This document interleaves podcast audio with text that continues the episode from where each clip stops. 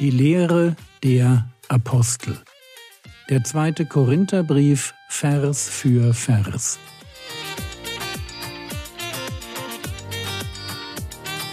Theologie, die dich im Glauben wachsen lässt, nachfolge praktisch dein geistlicher Impuls für den Tag. Mein Name ist Jürgen Fischer und heute geht es um 2. Korinther Kapitel 5, Vers 2 bis Vers 11. Paulus ist noch dabei, den Korinthern davon zu schreiben, dass wir zwar in einem irdischen Leib leben, aber dass dieser irdische Leib einmal zerstört wird und dass wir dann einen Auferstehungsleib bekommen. 2. Korinther Kapitel 5 Vers 2 Denn in diesem, das ist der irdische Leib, denn in diesem Leib freilich seufzen wir, und sehnen uns danach, mit unserer Behausung aus dem Himmel überkleidet zu werden. Jetzt seufzen wir. Warum?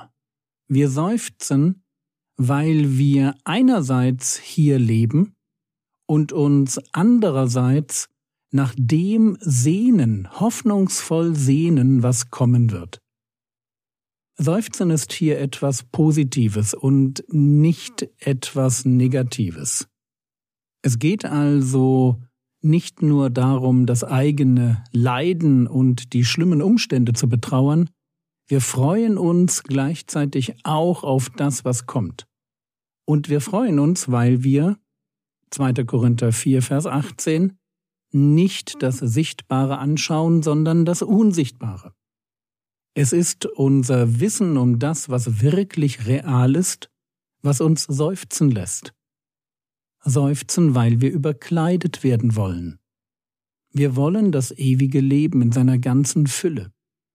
2. Korinther Kapitel 5 Vers 3 Insofern wir ja bekleidet, nicht nackt befunden werden.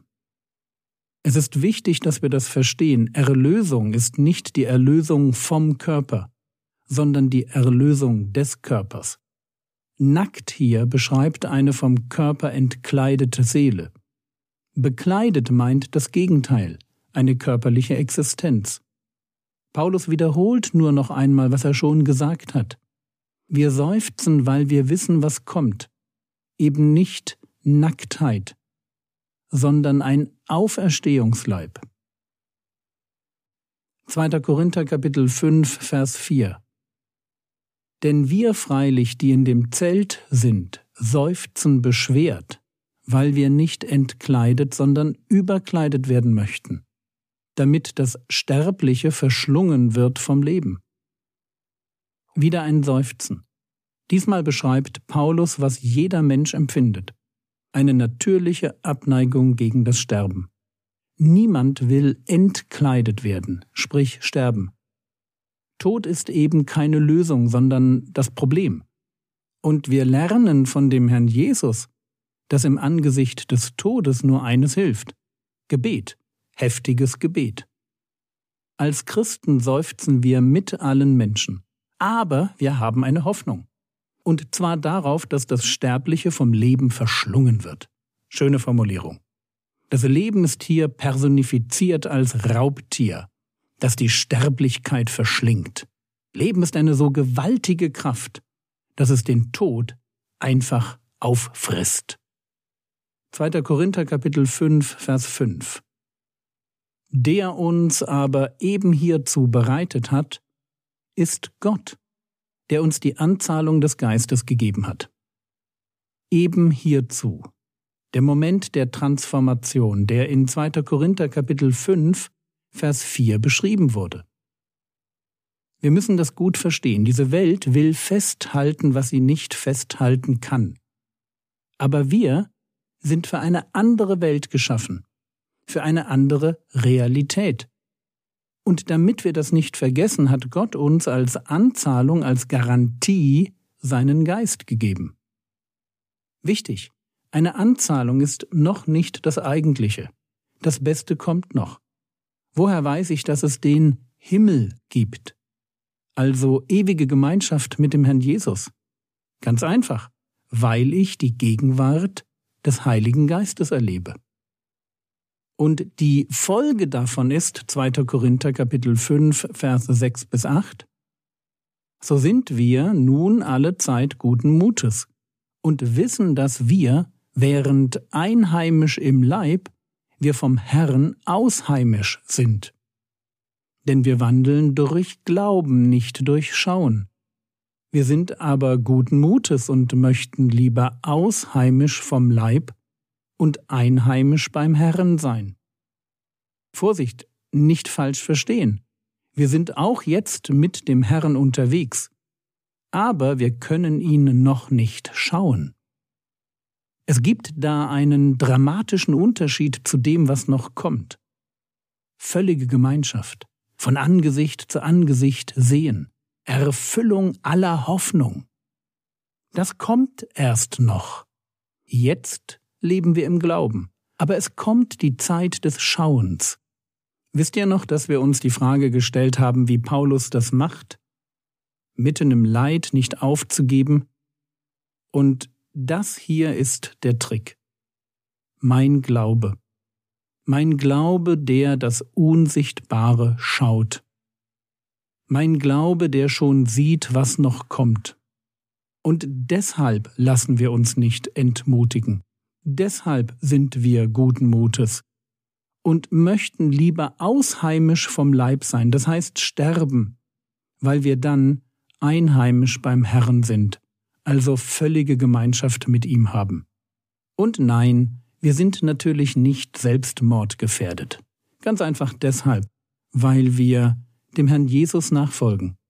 Und als seine Jünger haben wir den Moment unseres Todes in seine Hände gelegt. Und wir haben das gemacht, um ihm zu gefallen. 2. Korinther Kapitel 5, Vers 9. Deshalb setzen wir auch unsere Ehre darein, ob einheimisch oder ausheimisch, ihm wohlgefällig zu sein. Paulus ändert jetzt das Thema von dem guten Mutes sein hin zu einer Warnung. Was wir im Leib tun, hat Konsequenzen. Wer sich nach Ewigkeit sehnt, sollte, wie Paulus, alles daran setzen, in diesem Leben Gott zu gefallen. Das ist dann eben auch der Grund dafür, warum Paulus die Korinther im ersten Brief vor solchen Sachen wie sexueller Unmoral, Betrug und Übervorteilung von Geschwistern vor weltlichen Gerichten, vor dem Verkehr mit Prostituierten, der Teilnahme am Götzendienst oder der Verachtung von armen Geschwistern gewarnt hat. Unser Leben spielt, im Blick auf die Ewigkeit, eine Rolle. 1. Korinther Kapitel 6, die Verse 9 und 10 Denkt daran, für Menschen, die Unrecht tun, ist kein Platz in Gottes neuer Welt. Täuscht euch nicht. Menschen, die Unzucht treiben oder Götzen anbeten, die die Ehe brechen oder als Männer mit Knaben oder ihresgleichen verkehren, Diebe, Wucherer, Trinker, Verleumder und Räuber, werden nicht in Gottes neue Welt kommen. Autsch!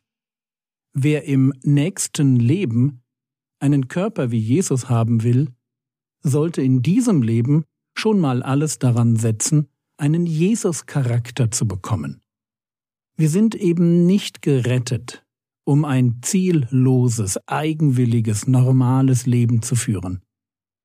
Während wir allein durch den Glauben gerettet werden, ist der rettende Glaube immer einer, der sich in Form von Liebe und Gehorsam ausdrückt und Gott gefällt. 2. Korinther Kapitel 5 Vers 10 Denn wir müssen alle vor dem Richterstuhl Christi offenbar werden, damit jeder empfängt, was er durch den Leib vollbracht, dementsprechend was er getan hat, es sei Gutes oder Böses. Der Herr Jesus wird unser Leben einmal beurteilen. Wir werden vor seinem Richterstuhl erscheinen. Und so sehr wir wissen, dass wir durch den Glauben nicht ins ewige Gericht kommen, so sehr dürfen wir vor dem Richterstuhl Christi Respekt haben. Wir werden beurteilt. Gott meint es ernst mit seinen Geboten. Und wir werden beurteilt, um ein Urteil zu empfangen, ein Urteil gemäß der Dinge, die wir getan haben. Für das Gute werden wir belohnt und für das Böse werden wir bestraft. Soweit ich das sehe, geht es nicht um das ewige Leben. Es ist eher so, wie es der Apostel Paulus schon in 1. Korinther 3 beschrieben hat. 1. Korinther 3, die Verse 13 bis 15. So wird das Werk eines jeden offenbar werden, denn der Tag wird es klar machen, weil er in Feuer offenbart wird. Und wie das Werk eines jeden beschaffen ist, das wird das Feuer erweisen. Wenn jemandes Werk bleiben wird, das er darauf gebaut hat, so wird er Lohn empfangen. Wenn jemandes Werk verbrennen wird, so wird er Schaden leiden. Er selbst aber wird gerettet werden, doch so wie durchs Feuer. Gott wird die Werke, die wir getan haben, prüfen. Und dasselbe ist hier in 2. Korinther Kapitel 5, Vers 10 beschrieben. Wir werden vor dem Richterstuhl Christi offenbar werden. Aber gehen wir weiter. 2. Korinther Kapitel 5, Vers 11. Da wir nun die Furcht des Herrn kennen, so überzeugen wir Menschen. Gott aber sind wir offenbar geworden. Ich hoffe aber auch in euren Gewissen offenbar zu sein. Kurz zu dem Begriff Furcht des Herrn. Paulus sieht Gott als den Richter, dem wir gegenüber verantwortlich sind. Und dieser Richter verdient Respekt, Verehrung und falls wir uns in Sünde verlieren, auch echte Furcht. So wie es Petrus auch formuliert, 1. Petrus Kapitel 1, Verse 17, und wenn ihr den als Vater anruft, der ohne Ansehen der Person nach eines jeden Werk richtet, so wandelt die Zeit eurer Fremdlingsschaft in Furcht. Und damit wir uns nicht falsch verstehen, es geht hier nicht um ein ungesundes Grauen vor dem, was da wohl auf uns wartet, ein Bangen davor, ob wir vielleicht doch verloren gehen. Darum geht es überhaupt nicht. Aber gleichzeitig darf die absolut einmalige Erfahrung der Liebe Gottes und seiner Vergebung, diese Erfahrung darf unser Gewissen nicht dahingehend abstumpfen lassen, dass wir Gottes Heiligkeit und Gottes Gerechtigkeit und seine richterliche Unvoreingenommenheit aus dem Blick verlieren. Und weil Paulus Gott auf gesunde Weise fürchtet, deshalb will er Menschen überzeugen, überzeugen von der Wahrheit des Evangeliums. Vielleicht braucht es mehr solche Menschen, die nicht nur von der Liebe Gottes überzeugt sind, sondern Gott selbst auch fürchten. Und Paulus weiß, dass Gott seine Motivation kennt. Hier heißt es, Gott aber sind wir offenbar geworden. Ich hoffe aber auch in euren Gewissen offenbar zu sein. Gott weiß, wie es um Paulus steht, warum er tut, was er tut. Und Paulus geht davon aus, dass auch die Korinther erkennen könnten, was Sache ist. Er kann es aktuell nur ihrem Gewissen überlassen, sein eigenes Verhalten zu beurteilen. Sie müssen selber eins und eins zusammenzählen, überlegen, ob das Sinn ergibt, was Paulus hier beschreibt. Aber wenn sie ehrlich wären, dann müssten sie im Blick auf Paulus zu demselben Ergebnis kommen, zu dem auch Gott gekommen ist. Das war's für heute. Morgen geht es mit dem zweiten Korintherbrief weiter. Das Skript zum Vortrag findest du auf frogwords.de oder in der App. Der Herr segne dich erfahre seine Gnade und lebe in seinem Frieden. Amen.